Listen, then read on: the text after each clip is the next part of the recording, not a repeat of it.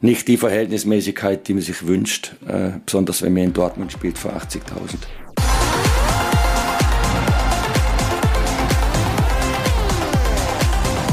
Tore ohne Ende, Platzverweise und ordentlich Stimmung. Nach dem Kracher gegen den Freiburger Sportclub stehen einige Fragen im Raum. Warum musste Christian Streich auf die Tribüne? Wie kam es zu zwei Platzverweisen? Wer sind die Torschützen? Die Antwort darauf und noch viel mehr jetzt bei BVB Kompakt am Sonntag. Mein Name ist Leon Isenberg. Guten Morgen.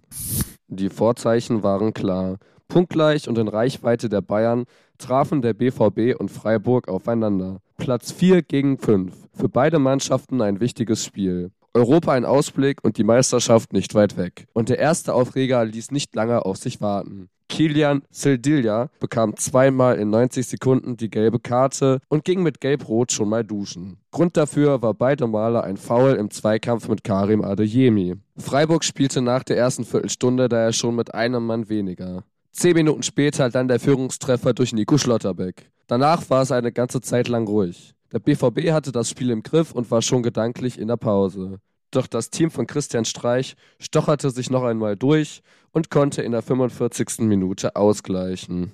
Der BVB in Halbzeit 2 klar die bessere Mannschaft. Karim Adjemi brachte in der 48. Minute die erneute Führung. Drei Minuten später dann der emotionale Treffer für Sebastian Aller. Per Kopfball bringt er den Ball im Tor unter. Für seinen ersten Treffer vor der Südtribüne ließ sich der Neuzugang ausreichend feiern. Zum 4 zu 1 vollendet Julian Brandt. In der Mitte komplett frei zimmert er einen 20-Meter-Strahl an den Innenpfosten und von da aus ins Tor. Das letzte schwarz-gelbe Tor des Nachmittags erzielte Gio Reyna. Der von Mitspielern verdeckte Schuss war von Torwart Flecken kaum mehr zu sehen und landete im Tor. Nach dem Spiel rückte jedoch nicht die Leistung beider Teams in den Vordergrund. Christian Streich prangerte in der anschließenden Pressekonferenz vor allem die Schiedsrichterleistung an. Noch im Spiel unterstellte er, dem Schiedsrichter Partei ergriffen zu haben.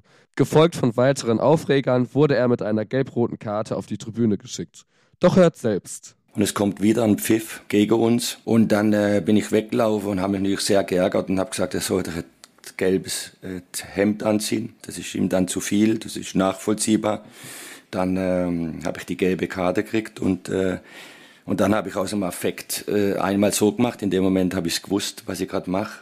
Wenig bekümmert fokussiert sich Trainer Edin Terzic auf die Leistung seines Teams und lobt vor allem die zweite Halbzeit des BVB. Ich finde einfach, dass wir dann in der zweiten Halbzeit eine richtig gute Leistung gezeigt haben gegen eine Mannschaft in Unterzahl. Das war dann nahezu perfekt, weil wir sowohl im Positionsspiel als auch im, im Passspiel und in der Spielbeschleunigung richtig gut waren. Das Gegenpressing hat gut funktioniert. Wir haben es geschafft, heute dann fünf Tore zu schießen. Das freut uns natürlich auch. Das ist das, was uns heute gefallen hat, dass wir wissen, wozu wir in der Lage sind. Und jetzt geht es darum, das weiterhin abzurufen. Die erste Halbzeit zeigt für ihn allerdings immer noch Schwächen auf.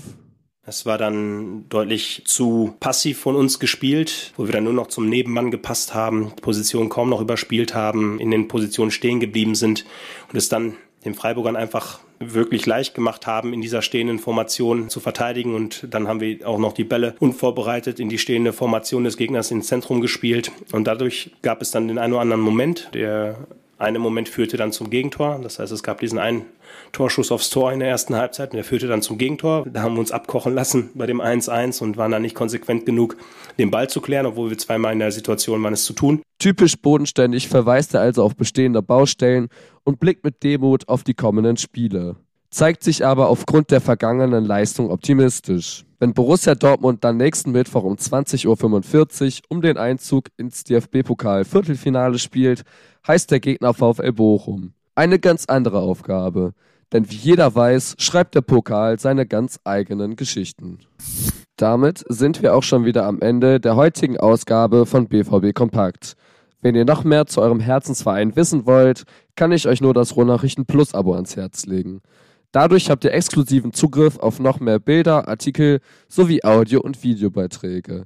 Bewertet uns doch gerne auf den gängigen Podcast-Plattformen, folgt uns dort und ihr werdet keine Ausgabe mehr verpassen. Über Feedback freuen wir uns natürlich auch. Weitere tolle Podcasts gibt es auf der Ruhrnachrichten Homepage. Ansonsten kann ich euch nur noch die Social Media Kanäle empfehlen. Rnbvb. Mich erreicht ihr unter Leon Pascal Isenberg auf Instagram. Damit verabschiede ich mich von euch, denn ab morgen übernimmt mein Kollege Luca Benincasa das Mikrofon. Er versorgt euch mit den neuesten brandheißen Infos rund um den BVB. Ich wünsche ein angenehmes Restwochenende. Bis zum nächsten Mal.